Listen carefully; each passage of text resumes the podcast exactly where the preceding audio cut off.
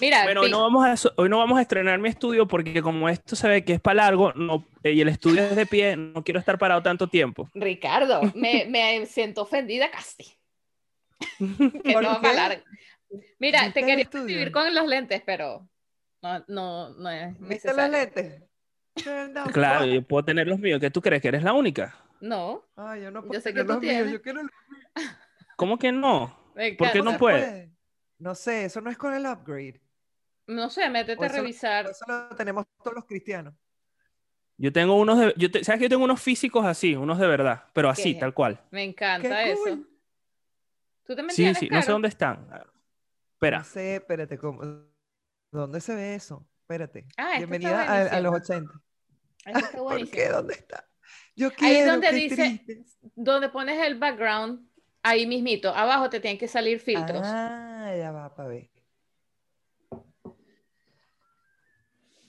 Ah, video filter. Oh my ¿Viste? God, I do. Oh my God, qué ¿Viste? cool. I'm so happy. Pero siempre está esta opción. Ricardo viene como Kiko, como Kiko a sacar la pelota más grande. Déjame quitar esta, por favor. Ok. Mira, te pasaste. Ahora, Tú no necesitas ningún upgrade de nada. O sea, tú necesitas es ser Yo Kiko soy, y ya. yo soy, yo soy, original. em, ¿cómo se llama eso? Analógico. Leo periódico. Aquí estaba leyendo periódico. Genial. Me Estoy recordaste, atravesando, por- esto ya empezó. mi amor, tremenda portada. mi amor, esto empezó cuando estabas tú chiquito. Yo antes comía arepa con mayonesa. No es que no esté de acuerdo. No eres tú, soy yo. Sí, no, yo, yo, yo, yo, yo. Por ese tema, por ese bendito tema. Yo necesito la energía de la gente. O sea, digamos, yo tengo que salir. Qué bueno hablar de las cosas. ¿De dónde se conocen ustedes? O sea, ustedes no se conocen en persona. O sea, está más loca de lo que yo pensaba. Ricardo Miranda, arroba pop interactivo. Trabajando en radio desde los 15, estudió periodismo a los 17. Siguió en radio, pero no solo quedó allí, vino a España a seguirse preparando e hizo un máster de innovación y un máster de televisión.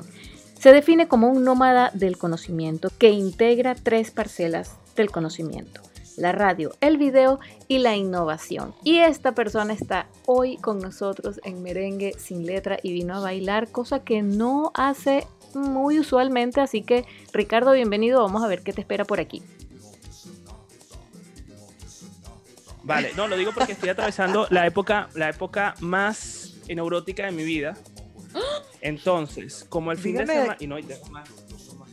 Oh, por Dios. Esto se desató. Esto se fue de las manos. Esto, Esto ya esto se nos fue de las manos. ¿Tú sabes qué pasa? Esto ya parece una piñata, mira. Increíble. Es un paralao ahí. Que, que me- los fines de semana me da por leer periódico porque yo soy un señor mayor, pero... Sí. Ya, pero un segundo. Pero resulta que las revistas no me da tiempo. Entonces, como no me da tiempo de leer las revistas, dije, tengo que desarrollar un método para leerlas sí o sí. Entonces, Oh, lo que hice, lo que dije, lo que hice, lo que hago es ojearla, digo, lo que me va interesando lo voy marcando. Entonces me compré esas bichitas de postis. Que son una maravilla. Yo, en esa Entonces ya he tienda, ido además. marcando, esto algún día me lo leeré. Pero, Sí. me- pero lo tengo marcado, ¿sabes? Sí, no tengo ese, esa presión de ver la revista. Coño, no me leyó la revista. Se ve, se ve smart. Se ve smart. ¿Se puede decir grosería en esta casa? Sí, Sí, en esta casa. en esta casa. ¿Sabes que yo no dije groserías hasta los 21 años? Muy lindo. Hasta que tuviste mayoría de edad universal. Es verdad, hasta los 21 años yo empecé a introducir algunas. ¿Y qué decías? ¿Cuál fue la primera? Que ladilla. Ah, Ah, mira. ¿Sabes lo que es tener contenido? ¿Sabes? coloquial. ¿Sabes lo que es tener contenida esa frase durante 21 años? Es ah pero la que- pensabas, la pensabas. No, porque cuando yo era chiquito, en mi familia, no, eh, y en la época de los 90, 80, 70, no existía la educación basada en la disciplina positiva. Entonces, entonces Exacto. la disciplina positiva era una, era una chola, era un pañito, era un pellizco, era una bofetada. Y esa última fue la que me aplicaron a mí la primera vez que yo dije que ladilla. Y entonces de ahí se me quitaron las ganas de decir Ajá. grosería toda la vida, hasta Sí, los sí. 21 años. O Eso fue como a los 6 años. No, no era un mito, no era un mito que el primer bofetón da los resultados. No, que, que eso no es un mito, eso se trauma para toda la vida, pero peor son los castigos. No castiguen a sus hijos, eso es lo peor que ustedes pueden hacer. Ah, bueno, no, tú no, quieres no, que, no, no. si quieres competir, dale, vamos a darle. No, pues, no, yo soy No, criada no entre los 70 y los 80. no me vas a ganar, hablando pero- 80, 90. No me vas a ganar, no me vas a ganar, porque yo tengo uno. A ver, empecemos a competir ¿Cuál con los tuyo? castigos. No, no, Bueno, yo, que es el mío de último. Bueno, ah, muy bien, muy bien tu estrategia. Entonces vamos a, vamos a empezar suave. Ok, me paraban una hora viendo la pared. No vale, eso, eso se queda, eso, mira, se queda Eso en es de nerd, de nerd. Ajá, e- e- esto me lo hacía a mí los profesores, las maestras, la, ma- la, maes- la maestra Antonieta me lo hizo una vez, me puso de pie una hora sobre el pupitre porque le, le lancé un jugo a una muchachita fastidiosa encima en el uniforme. Ah, ok, ok. No, pero es que yo me portaba bastante bien para eso. Yo no, yo no le lancé a nadie un jugo. Imagínate, pero, o sea, eh, mi pecado era, era menor. No, ¿Menor que eso? ¿Qué es lo peor? ya va. Sí, el primer, el primer, primer castigo original eran los correazos. A nosotros nos asignaban correazos, por ejemplo, cuando nosotros íbamos a Río Chico, a los canales de Río Chico, íbamos tres atrás, pues ni siquiera éramos cinco hijos, éramos tres.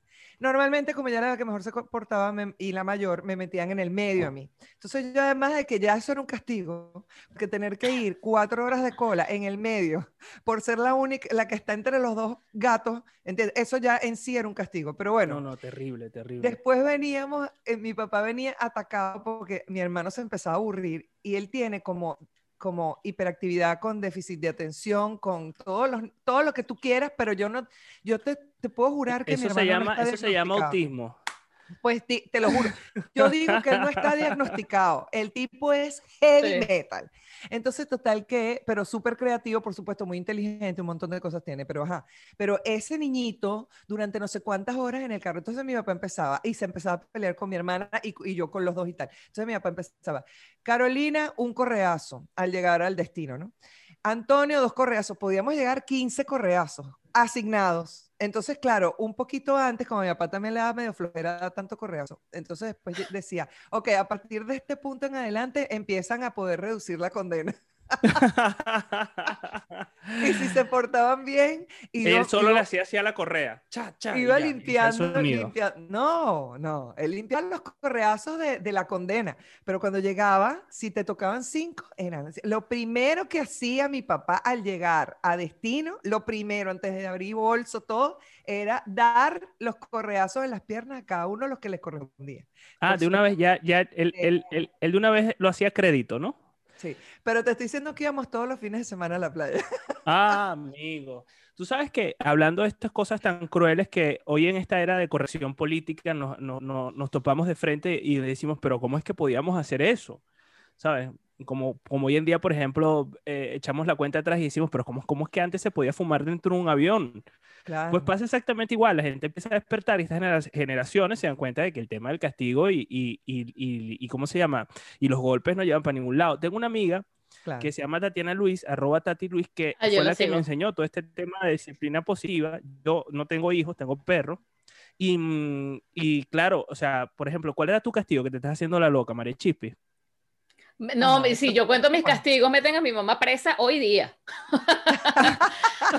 No, no, no, no, ni- ni- no, no, mis, mis castigos eran, ah, no, no, Pues terri- el re- mío, el- realmente terribles, no, ni lo quiero contar. Mira, no, el mío, esto, esto les va a dejar un, ala- un, un- un- olor triste, porque al final esto no es de, no es de risa, pero No, tú sabes no. que una vez yo no me quería A bañar. mí me da como, Y yo estaba, ajá. yo, yo- no me quería bañar, qué cochino, no me quiero bañar, no me quiero, tenía como, yo estaba en segundo grado, Ahora recuerdo. ahora te hacen hasta canciones. Sí, no, no, no, pero es maravilloso que se hable de esto y que se normalice para que, para que, para que no trascienda, porque de verdad que a- eh, todavía hoy en día la gente está acostumbrada a, a- a maltratar a los niños de psicológica y, y- Sí, sí, y sí. físicamente. Entonces yo recuerdo Sí. que mi, pa- mi papá falleció, mi papá no era un tipo de, de, de golpeo, un, un ser maravilloso, ¿no? no tengo nada en contra de él. Lo lo que pasa es que contando esta historia, por supuesto, lo, es inevitable que se vuelva un poco macabro todo. Ajá. Pero recuerdo que no me podía bañar, no me quería bañar, perdón, y, pero yo estaba desnudo en la casa, o sea, no me quería bañar. Y estaba desnudo encima de la poseta, que no me quiero bañar. Entonces, yo supongo que mi papá ese día, ese día estaría, estaría eh, no sé, Sobrecargado. un mal día. Y el tipo llegó y me dijo, ah, ¿no te quieres bañar? Pues te vas a ir así con nosotros cuando nosotros vamos. Y el tipo me sacó desnudo.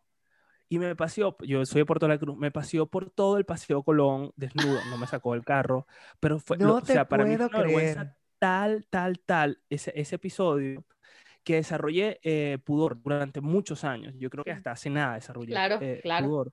Yo no podía hacer ni, sabes que es normal, eh, es común que los hombres hagan pipí en urinarios uno al lado de otro. Yo ni siquiera podía eso, porque yo eso que me vieran desnudo era como, era una cosa... El mega todo eso trauma. fue el trauma del castigo de haberme sacado desnudo Claro, claro, claro. en la calle.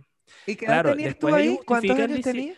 Estaba en segundo grado. Fíjate que la vergüenza fue tal que el segundo día, el, el- al- día siguiente, yo no salí de, de, de- O sea, mi percepción era que todo el mundo me había visto desnudo. Y yo Sí. el segundo día no salí al recreo, me quedé solo, Wow. triste, eh, eh, eh, encerrado en el, en el salón, porque yo no quería salir, porque yo pensé que mis amiguitos me habían visto desnudo. Claro, pero es que además a tu papá no se le cruzó por la mente jamás. Él dijo, bueno, esta es la perfecta, o sea, eh, para que lo vea. Y efectivamente, en su universo, tú no pasaste esa vergüenza, No, pero en tu no, universo no. sí, ¿entiendes? Él no entendió no, el alcance de lo que hizo en ese momento, porque en realidad no, no lo hizo. O sea, en el sentido de que em, como no, no estabas realmente expuesto, o sea, solamente tú, pero no al público, entonces él dijo, bueno, esto está dentro de bien. Y fíjate Yo no sé si esto se lo... Sí. Yo no sé si esto se lo hicieron a él, pero yo sí sé que mi abuelo se lo hacían. Era como, porque de, alguna, de algún lado tuvo que haber sacado esa idea. Son No cadenas. creo que- porque es una idea sadomasoquista y, Mm. y, y, y, eh, y terrible. O sea, ¿sabes? Porque te vas a exponer si, si el pudor es una de las cosas que, que, Sí, sí, que, sí. que forma parte del ser humano. O sea, si no saliéramos todos desnudos, que no hay ningún problema, pero bueno, o sea, no, no está configurada la sociedad así.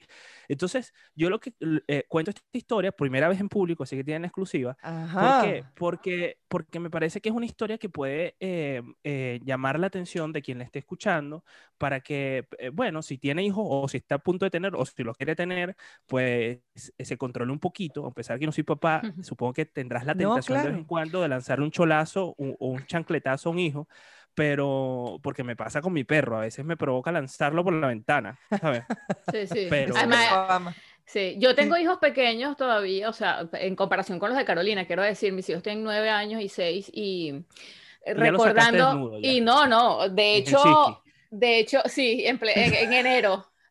De, de hecho, de hecho salen desnudos porque hacemos sauna y salimos desnudos a bañarnos en la nieve. Entonces sí, Ah, salimos es otra desnudos. O sea, Salir desnudos otro otro mundo aquí, estar desnudo y salir Pero es que es desnudo diferente otro esa universo. introducción. Claro, claro. Yo creo pero que ven hay acá. dos eh, cosas, Era una- lo que quería Sí. decirte, que yo precisamente recordando y sabiendo lo que yo sentía como niña, cuando me castigaban, cuando me amenazaban, cuando me decían tantas cosas, precisamente pensando y poniéndome en mi, eh, o sea, trayendo a mi presente mi A niña esa niña, ¿no? interior, yo eh, de pensar que mis hijos se pueden sentir así, o sea, prefiero mil veces respirar profundo, así media hiperventilación y, y no sé, o sea, claro que me sale una, una furia, o sea, una cosa que la tienes ahí adentro, pero nada más imaginarme todo lo que mis hijos después tienen Claro. que trabajar para superar esos peos que uno deja al final. Prefiero ah, eh, desgastarme hablando y contando y taca, taca, taca. Entonces, mis eh, castigos son, me tienes que escuchar hablar ahora. Ese Ah, es bueno. mi castigo, ¿entiendes? Y con Ahora, capa- ah, me. Ocho horas, ocho horas escuchando merengue sin letra. Vamos, venga, póngase, sus- Ahora, póngase sus a escuchar. audífonos, póngase sus cascos, sus AirPods y usted escuche merengue sin letra indetenidamente. O sea, si eso no es Diez una tortura china, tortura china, rusa, finlandesa, con de, de Villa de Cura, mi amor, eso, mira, cuando van a hacer una travesura, les digo, Pa' ya saben- rato. y no, no, y se los digo en serio, porque les hablo charlas, les explico cómo funciona el cerebro cuando uno está escuchando, taca, taca. y entonces ellos empiezan como a interesarse en vainas, en- en el- siguen siendo niños, siguen siendo ruidosos, siguen haciendo, siguen estando metidos en su mundo. Obviamente no los estoy aleccionando para que, oh, wow, son niños etiquetas, para nada. Estoy trabajándome yo. Claro, me, claro. me estoy trabajando ¿Sabes soy yo. Bueno, pero tú sabes que sí evoluciona, porque por ejemplo yo eh, teniendo los niños, o sea, que ya ahorita son adolescentes y son grandes y te digo que Claro. cada vez se pone más interesante. Exacto. Eh, eh, a los 18 y 19 estoy gozando, gozando. Bueno, entonces total que, pero te voy a decir, y los míos son unos ángeles de Ajá. Dios, por Dios que sí, de toda la vida. Pero en su momento, de hecho, un día que nosotros fuimos a, a visitar a mi papá y a, a mi, a mi papá en su casa y tal, con los niños chiquitos.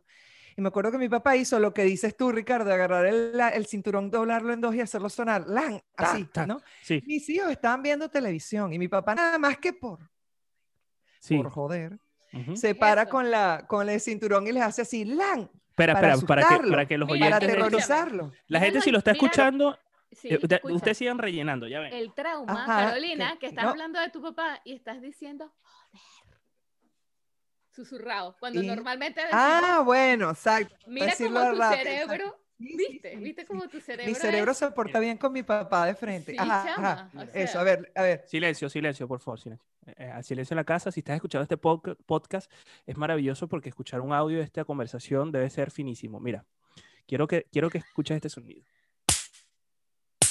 Ese, No, no, no. ese. O sea, hasta miedo me dio. Sí, sí. No, Bueno, sí, bueno. Por eso vuelvo y te repito, si yo te cuento con qué me Así pegaban a mí, no lo tienes ahí en tu casa.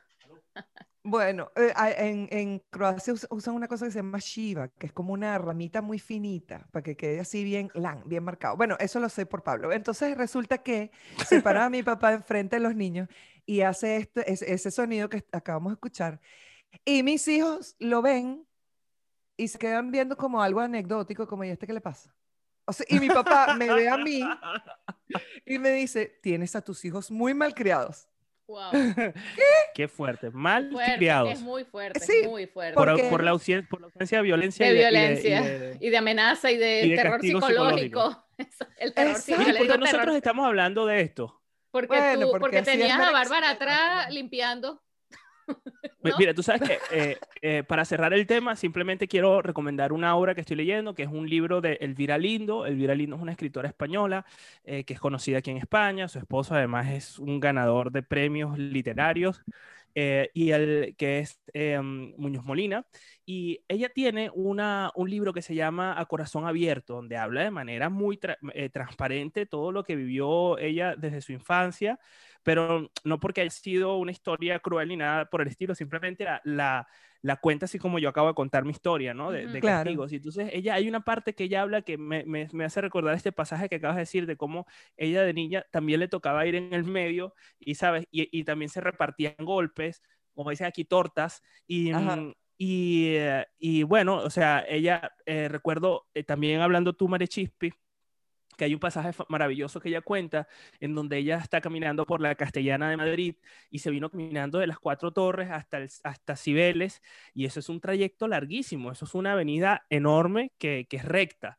Y, eh, y en el camino ella eh, podía imaginar a su niña de cinco años, incluso abrazarla, y la descripción maravillosa que hace de ese, Ay, de ese encanta, pasaje de cómo ella se abraza a sí misma y cómo, cómo se ve con, porque además había una cosa que era que su papá fumaba mientras conducía, entonces Claro. eh, él vomitaba, entonces claro, a ella la, la Oh. regañaban mucho porque no había viaje sin que la niña no vomitara y nunca el papá llegó a pensar que era porque él fumaba, Mi ¿sabes? hermana, sí, pero bueno, es la, imagínate tú esa época y, esa, y ese cuento repetido eh, que, que vivió alguien más. De hecho, yo me acuerdo mucho de mi abuelo porque en su LTD fumaba tabaco y nosotros estábamos atrás.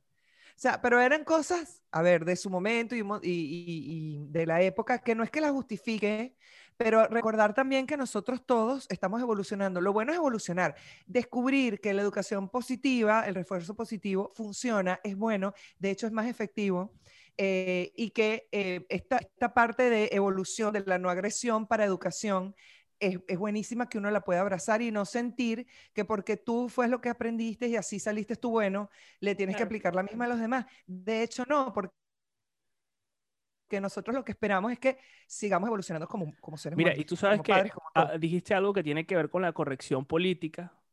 Y mm, ahora mismo hay un debate con los intelectuales porque hemos entrado en una corrección política eh, eh, tal que creo que se nos ha ido un poco la olla, como dicen en España. Creo que nos hemos Ujú. pasado un poquito, unos siete pueblos con el tema de la corrección política, eh, porque además se, se empiezan a juzgar históricamente a personajes que, como diría el Papa, ecuménicamente no me puedes jugar con algo que se hizo hace mil años con lo que, con- en Claro. comparación con lo que se hace ahora. Entonces no puedes estar Mm. derrumbando eh, estatuas a, lo- a lo bestia sin, sin saber que en esa época era normal. Entonces tendríamos que meter Obvio. preso a todos nuestros papás por habernos pegado y castigado, ¿sabes? Exactamente. Claro. Por eso, y mira, así La comencé corrección diciendo política yo. no debería ser retroactiva a ese nivel. Ojo, Exacto. que por Exactamente. supuesto habrá exactamente. gente asterisco, gente que lo sufre, gente que tal, pero no lo llevas a un extremo, ¿sabes? Ese extremo eh, Claro. es hasta ridículo. O sea, y, y- y se vuelve tan ridículo que, como decía, yo leo un personaje que me encanta que se llama Javier Marías. Ya les voy a enseñar la foto yo- para lo que están viendo. ¿Cuál libro es este? Sí. Que yo lo leo. Yo, yo tengo to- No. todos los libros aquí.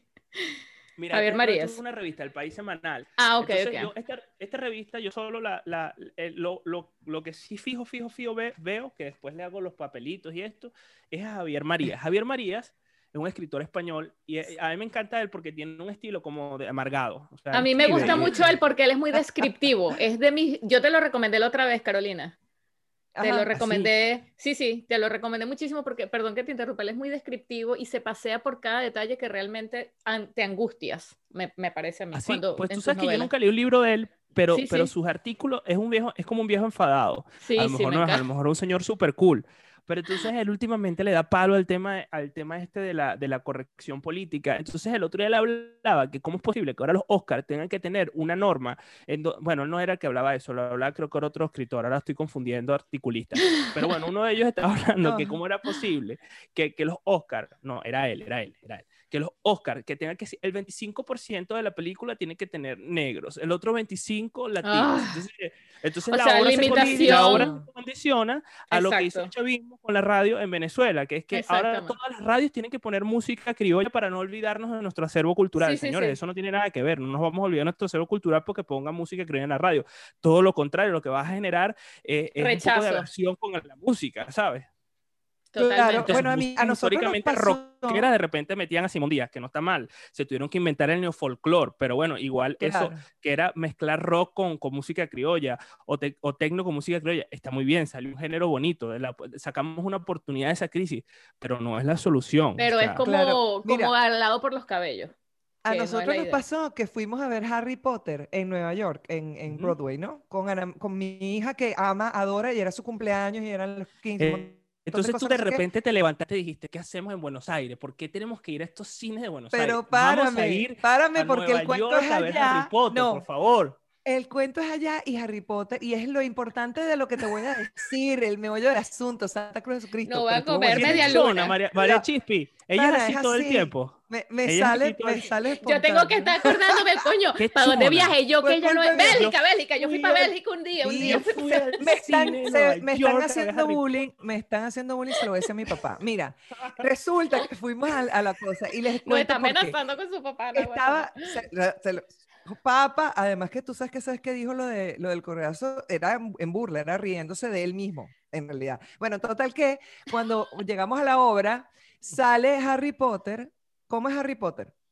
Nerd. ¿Cómo es Harry Potter? Descríbeme físicamente a Harry Potter. Ah, pues es un señor, es un muchachito Un muchacho. blanquito, Con su Ajá, con sus gafas de como, como cicatriz y su cabellito así. rubio, ¿Cómo es rubio Ron? oscuro. ¿Cómo es Pelo Ron? rojo, pelo rojo. Ok, con pequitas. blanquito, ajá. ¿Cómo es Hermione? Pelirroja, Eh, es como no, pelirroja cabaño. también. Sí, es como caba- Sí. Ajá, castaño bueno, con los pelos rulos, blanquitos. Ajá. su Bueno, pollina. resulta que Hermione en la obra de Harry Potter, o- eh, Potter original, el casting original es negra. Entonces Hermione. tú estás, sí, por ese tema, por ese bendito tema. Entonces tú dices, ya va, de todos los personajes que hay en una obra, ¿por qué me tienes que cambiar tanto así el, el, el imaginario de La uno de los protagonistas? Claro. ¿Entiendes? Claro, no, Entonces- aparte, aparte es que, que es innecesario, o sea, no por Ah, eso vas no por eso eres racista, es, decir, es, es una estupidez, ¿sabes? Totalmente, Eso. totalmente Es de acuerdo. Igual Y que para mí, ya desde el principio, es así y es así. igual que cambiar todas las las haciendo el X. switch en tu cerebro para entender que Hermione, ¿cuál era? ¿Cuál era? ¿Cuál era Hermione? No no, y aparte, Póngale un que- papelito. Ajá. sí, no, no, no. Aparte que te distraes, estás todo el tiempo pensando en un tema que no tiene nada que ver con la obra que estás viendo. Correcto, pierde, o sea, haces que, que pierda la esencia de lo que es realmente, porque además, y respetando más allá de todo eso, la, porque la escritora la, la describió así en su libro, o sea, no, está escrita así, yo nunca me lo he leído. Pienso que está Sí, está descrita así por, la, por eso, entonces eso tendrá una razón, eso también es pasarle por encima a, por- a la justificación artística de una escritora. O sea, No, digo no, yo, esto- esto es, se nos es- fue de es las un- es un manos. peo, es un peo, un. Mira, antes de que se me olvide que ahorita que recomendaste el libro este de la escritora Elvira Lindo, Sí. me acordé que también, eh, eh, y para cerrar, o sea, porque no quería que se me olvidara, eh, para las madres que nos escuchan y están buscando algún libro que las oriente, qué sé yo, hay un libro de un pediatra español también, por cierto, que se llama Carlos González, es doctor. Y el libro, el primerito que te puedes leer de él, se llama Bésame mucho. Ya nada más el título es bellísimo. Y bueno, esa para entrar en esta orientación de la, no, no, él no lo habla como una disciplina, no sé qué, no sé qué más, sino tu, esa conexión con tu hijo y, y, ya, y ya cómo manejar todo lo demás exterior, cómo lidiar con eso, digamos. Bueno, ya continuemos con Hermione. Y como, y como dato de, sí, y como dato de mamá de, de, de, gente de 18 y 19, usted haga la tarea de conexión eh, ahorita, cuando están chiquitos.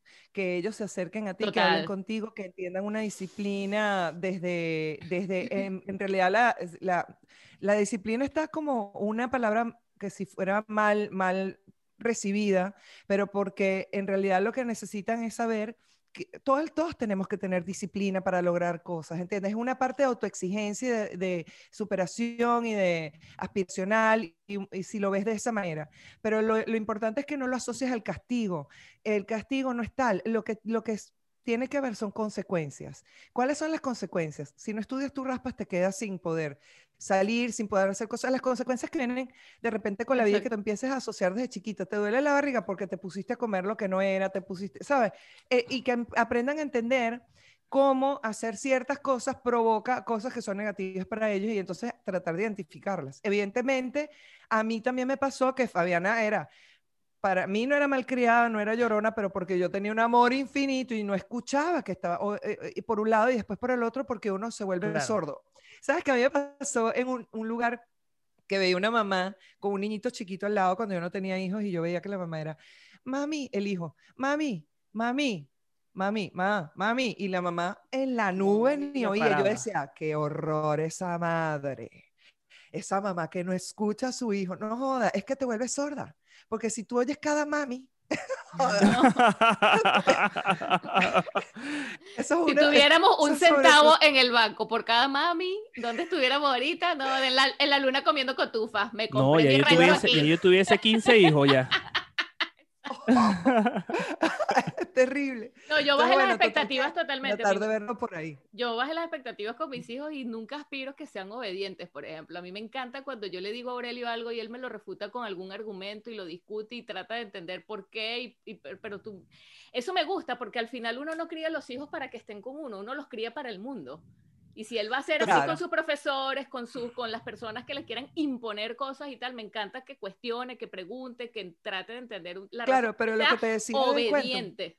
Yo, yo te digo algo, yo cada vez me parezco una señora. Yo, o sea, es como esta conversación sigue así, entre que leo periódico, leo Alvira Lindo, o sea, y hable de hijos que no tiene.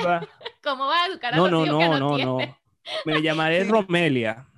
Sí, sí, sí. Nos gustó Romedi. Mira, escúchame algo. Aquí, ¿cuál es la parte donde se baila el merengue? Cuando ya estamos bailando Ah, hace bueno. rato, porque fíjate, entramos con temas que ni estaban planificados, pasamos de uno para otro, hablamos de la negrita Hermione, Hermayonesa, la emoción, o sea, Hicimos bullying, todo. Hicimos, Dios le hicimos mío, bullying querido. a Carolina. Carolina se obstinó una mañana de las medialunas y dijo, what the fuck, yo me voy a comer mi cheesecake en Nueva York. O sea, ella amanece así. ¿Qué hago yo aquí Bueno. con esta gente? Recuérdate pasarte por Madrid antes de hacer ese tipo de planes, por favor. De pana. Qué No, y, cuando pases así que sea posible que yo vaya, porque este, qué tramposo que ¿En- en nadie qué pasa por en- en qué- Helsinki. En que, pero exacto, si tú estás en Helsinki ahorita, Helsinki, sí. primero, eh, lo que cuesta aprender a pronunciar Helsinki. Helsi Ajá, Uno. gracias. Helsinki.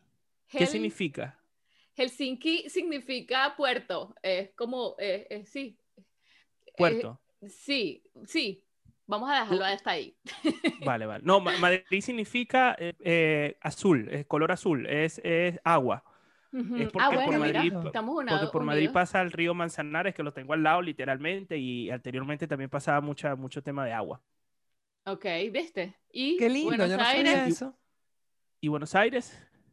Bueno, creo que Bueno, lo dice más- solo, ¿no? Exacto, gracias. No tiene nada que ver. por Es como, es, como, es como el signo acuario, que es, y ya. es como el signo acuario, que es elemento que- aire. Y única. El aire era lindo, el aire era lindo.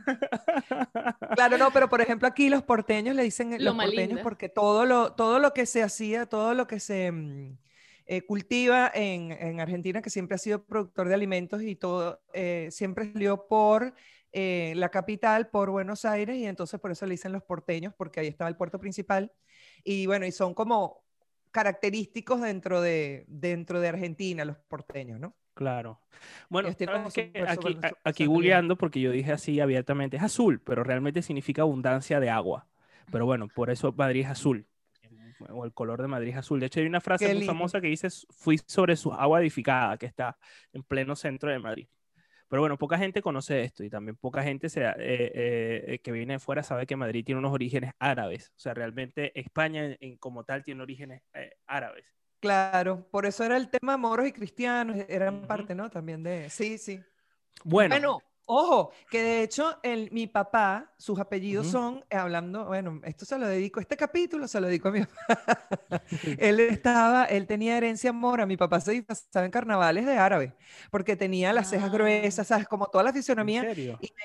España, les- de españoles que llegaron a Cuba, y bueno, y había sido por moros, moros España, España. Si yo saco mi árbol genealógico, seguramente yo tengo a- a- Un tío aquí en Helsinki. Sí. sí, exacto, eso seguro. Al final Carolina es, Mira, es pues- nórdica.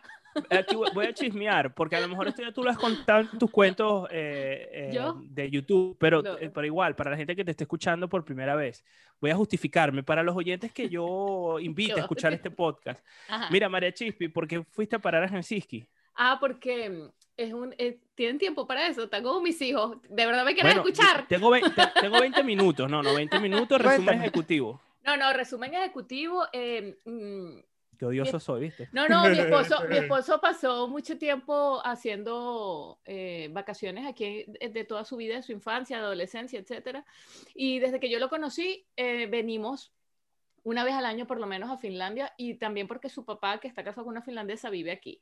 Pero nosotros no nos vinimos a vivir por eso, sino que lo que quiero decir es que ya yo conocía el país, la ciudad, eh, me sentía muy chévere aquí, me encantaba de siempre. Y mm, de Alemania nos fuimos a vivir a Portugal y estando en Portugal comenzamos con el tema de la escuela de los chamos, dónde van a ir a la escuela y tal. Yo no me lo podía imaginar que fueran a la escuela en el sitio donde estábamos en Portugal, no por nada contra Portugal ni nada, sino porque yo soy muy pata caliente, yo estoy siempre buscando como un sitio donde comenzar una época nueva, con una situación donde me sintiera más cómoda en muchos aspectos, etcétera.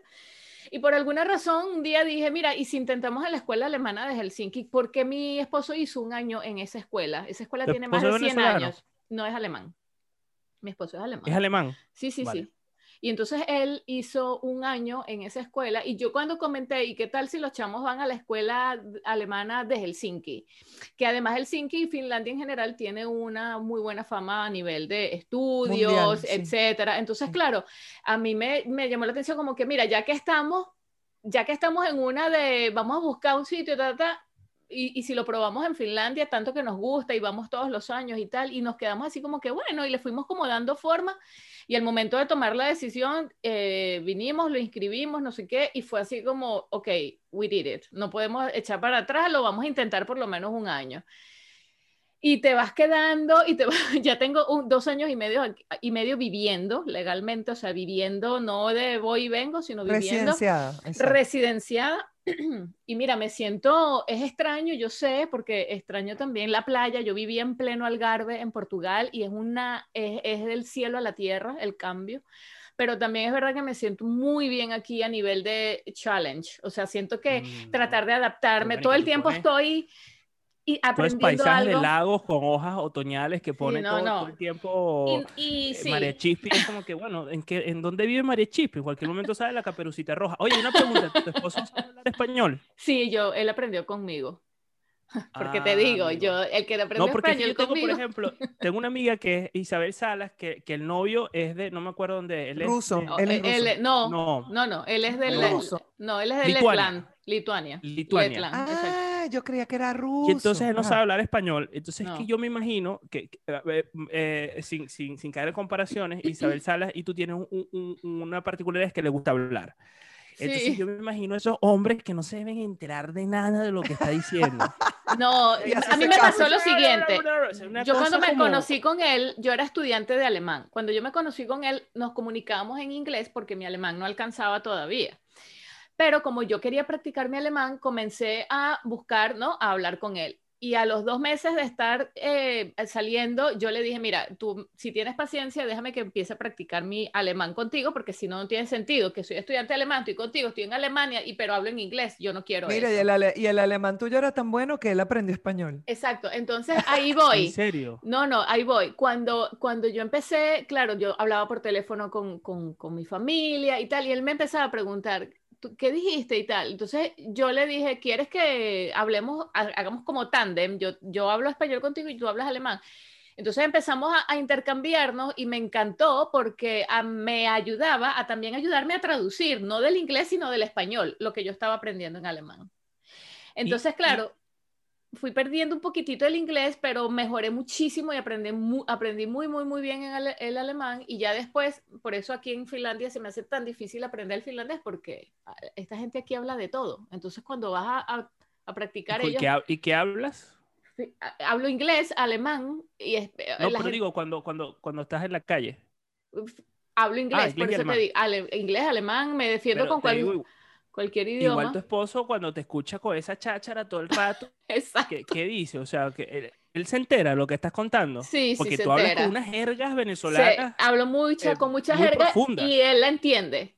Él la entiende y por ¿En serio? Sí, muchas veces no. Por de ejemplo, hecho, ¿cómo- tenemos. ¿cómo, cómo se dice, ¿cómo se dice merengue sin letra en alemán? Ah, bueno, mere- merengue lo puedes decir igual, porque es musicalmente, no existe en Alemania, entonces, eh, o sea, es decir. No, pero así pierde chiste. Tú Sí, por eso. Claro, tienes que Di- decir di merengue, Lo que, ¿cómo es, es lo que merengue? el merengue. Coño, pero ¿cómo Como se traduce? suspiro. Es como inventa- in- inventar una palabra. No, no, Eh, no, No, no. tiene que di- tener lo que di- lleva di el- suspiro o merengue de batido de torta, dilo en alemán. em, vayan hablando ustedes mientras letra. me Aquí, acuerdo. me, aquí dice, se dice, no sé cómo se pronuncia. Baisa. ¿Estás diciendo?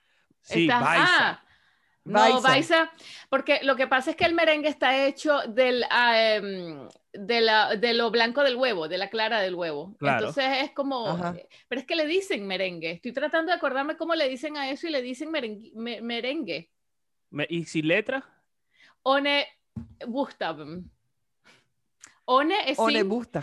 Buch- Buchstaben es letras. One Buchstaben. mía. Buchstaben. One O sea, ¿tú te imaginas que este podcast fuese en alemán? Yo voy a hacer un podcast en alemán con él. Eso está en, en proyecto. Y tiene un Mamma tema, mía. pero tiene un tema que no, o sea, ni- tiene que ver con mi otro trabajo que tengo con él, que, que no es hablar paja, sino al, todo lo contrario, porque es muy científico, Es muy técnico. es muy técnico y tiene que ver con el sistema. Voy a hacerle de una vez eh, promo. Em, el- nosotros trabajamos con el área de salud en Alemania. Y, y cómo, cómo, cómo funciona, cómo se desarrolla, cómo trabajan los hospitales, cómo se... em, eh, o sea, todo lo que se necesita para ciertas contingencias, cómo se maneja la situación con los paramédicos, con los médicos, con- todo lo que tiene que ver con el área salud en Alemania, en todos los sentidos, no nada más a nivel de hospitales, sino también salud mental, eh, hay muchísimo. Entonces, es muchísima información que nosotros entendemos que puede ser muy interesante para los hispanohablantes, para tratar de entender, sobre todo ahora que, que puedes hacer tantas cosas online, si eres estudiante de medicina, si te quieres dejar asesorar Claro. por alguien experto del sistema de salud en Alemania y en Escandinavia eventualmente. Entonces hay muchísimo que, puede, que yo lo puedo transmitir en español sin necesidad de tenerlo por escrito. Que él lo, va, él, él lo puede hacer en alemán y yo lo voy explicando. Y como él también maneja el, alem- el español, entonces lo podemos hacer entre los dos idiomas. Y está genial para gente que quiere entender por qué se, le interesa estudiar en Alemania eh, o, o está haciendo cosas en Alemania. Eso es, Entonces trem- estamos... eso es un tremendo aporte de valor. Sí, exactamente. Queremos hacer ese aporte y me va a ayudar muchísimo a mí también a en, en explicar tantas cosas que sé en alemán y, y mientras las traduzco y tú ese veo, entonces es como, mira, hazlo así. y lo vas, lo vas a explicar así. Lo voy a explicar así para que se entienda bien así. Me mira. parece muy bien. es Entonces que además cuando... cuando va a ser pero- bilingüe. Es Vale, lo o sea, único. cuando te pero- escucha hablar en alemán debe ser el mismo efecto de tu esposo escuchándote hablar en español cuando no sabía hablar Sí, español. exactamente. Eh, Fue muy cómico porque él me entendía a mí, pero cuando fue a Venezuela y nadie terminaba las frases, todo el mundo se pisaba uno encima del otro y de repente, ¡ah! Eso le pasa de español y no entendiste, y él y qué, pero yo, pero tú me dijiste que se hablaba español aquí, Eso y yo está sí, es como español. la- sabes que yo fui en 2017 a, la, a Madeira a conocer a la familia de, de Bárbara, los Sí. abuelos y tal. Y ellos hablan español, hablan, em, ¿cómo es que se llama eh, lo que hablan curazao? Este, Papiamento. papiamento Mm. eh, y, y portugués, pero los tres mezclados. Entonces, Mm. claro, yo estaba de repente en una mesa perdido enteramente, estaba perdido, perdido. Claro. Y lo único que yo escuchaba que podía entender eran las groserías porque fue lo que aprendieron en español mejor, ¿no? Y lo que, que no tienen Claro. traducción. Entonces de repente hablaban, Claro. decían una parrafada en, en papiamento mezclado con portugués y al final cerraban con coño a la madre. ¡Ah, qué risa! Buenísimo. Bueno, te digo una cosa, a Pablo que es argentino, cuando va para Miami, en mi casa, por esto de que hablamos encima del otro, no termina la frase, la gente ya sabe para dónde vas y da un giro. Él y qué? Era como escuchar a Shakira para el que no entiende nada tampoco. Yo no entiendo nada. en serio. Pues pasa un poquito con los españoles. Yo tengo que hablar muy pausados y sin jerga, porque si no, naturalmente eh, no entendiera. Y cuando estaba nuevo, por supuesto, había cosas que yo no me enteraba. Ahora sí, ¿sabes? De hecho, a veces digo, flipa, Claro. chaval. Claro, además Ole. que, que es muy cómodo hablar. ¿Cuánto de- tiempo eh, tienes tú ya en, en España? ¿Cuántos, ¿Cuántos años tienes en España? ya? Siete años tengo. Ah, Oh, pero wow. un montón. sí, sí, Sí, no está bueno, recién sí. llegado tampoco. Siete años, sí. Ya, ya me que entero. este ya año los no chistes. cuenta. Ya te enteras. No, no, este, este, este año es como, tenemos que despacharlo ya, menos mal estamos en noviembre, ya en diciembre, mira, see you Chao. later, alligator. Total. Sabes que este año tenía tantas, eso, eso nos pasa a nosotros por tener tantas expectativas en la vida, porque este año era un año donde había mucha expectativa de paradigmas, de cambios, de, bueno, Y desde el punto de vista tecnológico, era como, Y hubo, Wow, o sí, sea, y hubo, pero no eran las esperadas, sí.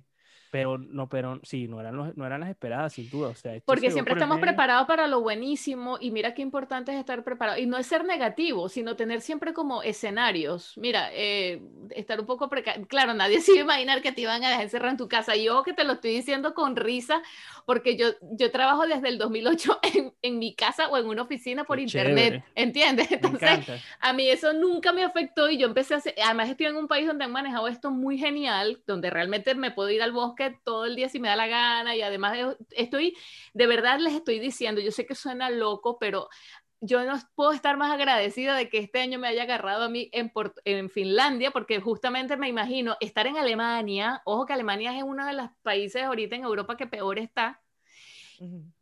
o en Portugal para estar en ese paraíso encerrada porque no para o sea entiendes y con niños. Entonces yo estoy aquí feliz porque yo voy al bosque voy al museo voy a no sé qué paseo camino los chamos están yendo a la escuela voy a tocar madera porque cual- cual- entiendes pero que no me siento encerrada. Y esto de manejar la casa con el trabajo y tal fue así como ya lo estaba haciendo.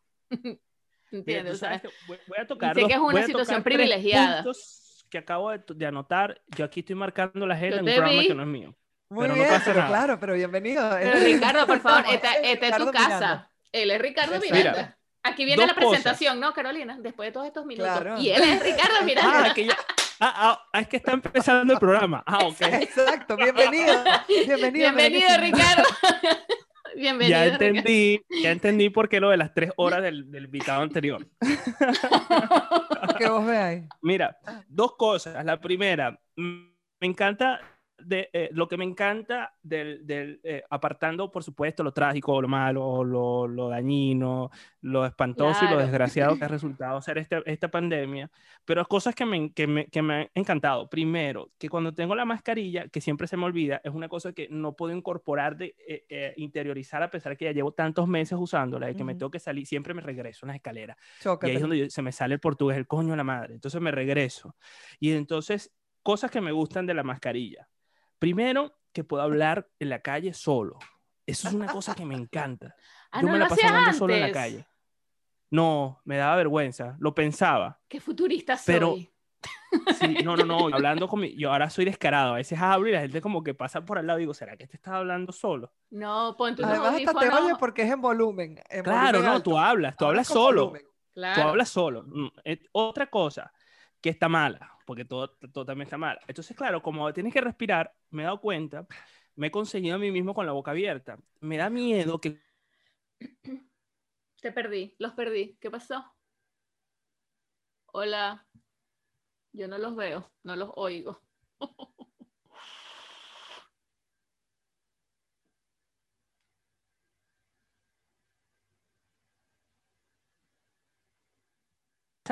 que me estaba analizando, más bien psicoanalizando, mi mejor amiga, eh, mm, María Alejandra López, ella arroba monito underwood en las redes. Ella sacó recientemente un seriado que se lo inventé yo porque eh, eh, cuando me operaron hace poco de la nariz tuve mucho tiempo de ocio. Entonces nos, nos, nos llamamos por Zoom y ya lo que no sabía era que yo estaba grabándola para sacar una, una, una, una Era- serie videos. buenísimos. Fue en junio. buenísimos. Ajá. Y Ah, entonces imagínate. Eh, eso para ella ha significado, no sé si lo han visto. Sí, yo lo he visto y me los gozo, me he reído tanto. Es más, hasta le mandé, porque en uno de los capítulos, y voy a hacer spoiler, ella habla de lo mucho que le gustan los hombres con tacones. Ajá. Entonces, yo tengo uno, yo tengo un video guardado, ¿entiendes? De un tipo que es un tipo grande, este, con tacones que baila espectacular y se lo pasé. Y yo que mira, bonito, yo, tengo, yo también tengo ese. Que yo no sé en qué momento la historia se torció lo del uso de los tacones para las mujeres, porque entiendo que principalmente lo usaban los hombres antes de que lo empezaran a utilizar las mujeres. Yo no desconozco moda de arte, pero, pero, pe- de moda, pero, ¿qué digo? Historia de, de moda.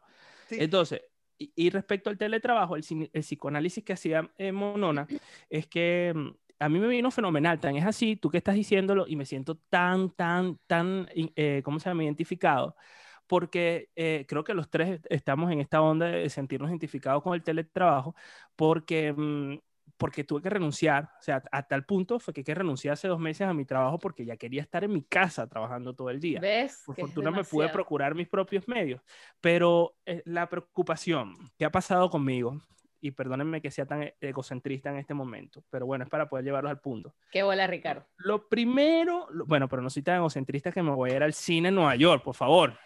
Ah, viste, yo siempre gano, yo siempre gano, relájate.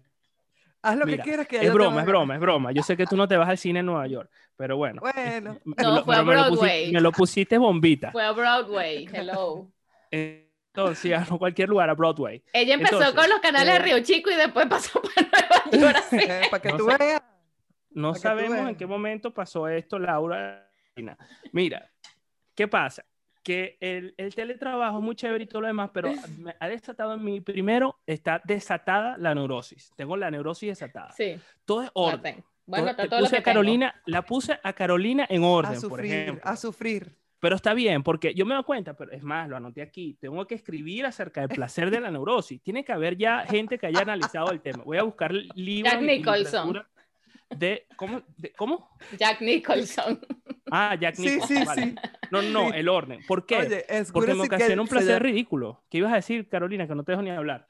que, que se llama As Good as It Gets. Ajá. As good as it gets. Escúchame, Ricardo, Sergio, Sergio Fernández, todos los videos que te puedas ver de Sergio Fernández, que la otra vez lo estaba hablando y, de- y decía que para nosotras, Ricardo Miranda y Sergio Fernández, últimamente, o sea, los gurús de nosotras.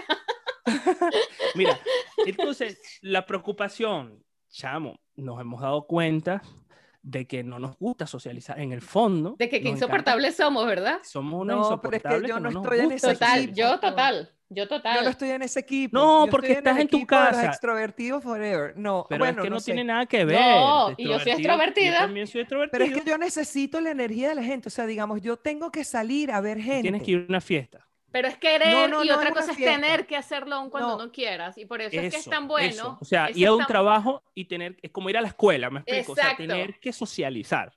haz- a juro sea como sea ese día y todos los días, cinco días a la semana, Chamo, taca, taca. A mí me gusta socializar. ¿Qué quieres que te diga? Pero no A es que no nos gusta. guste, yo estoy, No, yo amo, necesito. pero es que necesito también lo gente. necesitamos, Mira, pero te- quiero decidir así- cuándo. No, Es lo que me mira, pasa a mí, yo quiero decidir tan cuándo. es así, claro, pero lo que te digo es lo que nosotros somos la en eso siempre.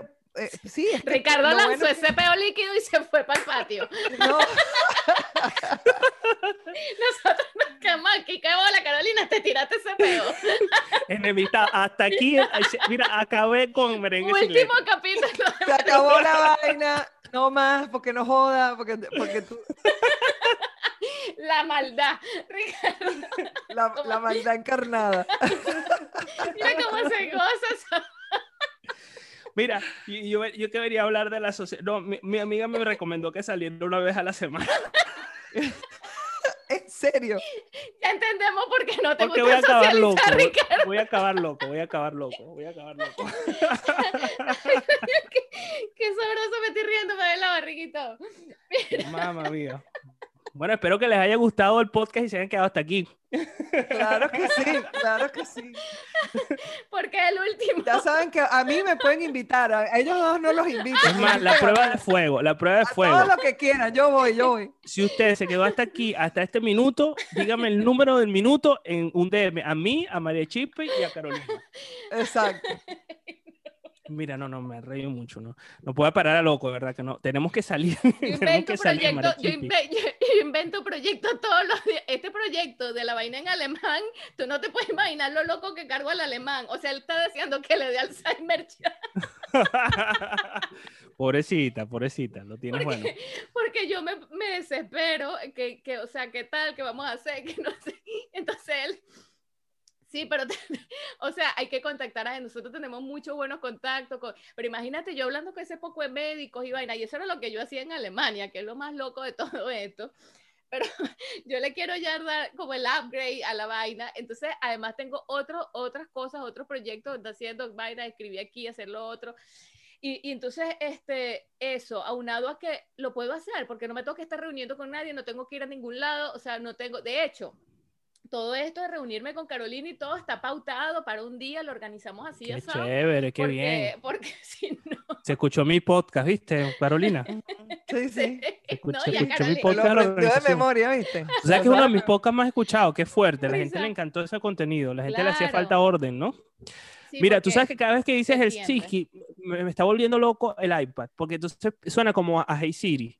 Entonces se ¿En activa la, el? Siri. Ay, Es que no es puedo metida. creer, qué Ah, pero lo puedo decir en, en, en sueco para que no. Helsing, Helsingfors. No, bueno, imagínate, qué reto.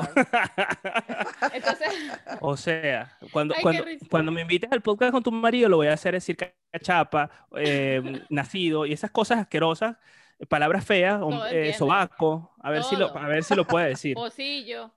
Postillo. Oye, mira, pocillo. según, según mi reloj, ya estamos en tiempo. ¿Cómo se despide este programa? No se despide. Te Ah. tenemos que correr. Este es un letra. Te Este es tenemos que correr, Ricardo. Ah, vale, vale, vale.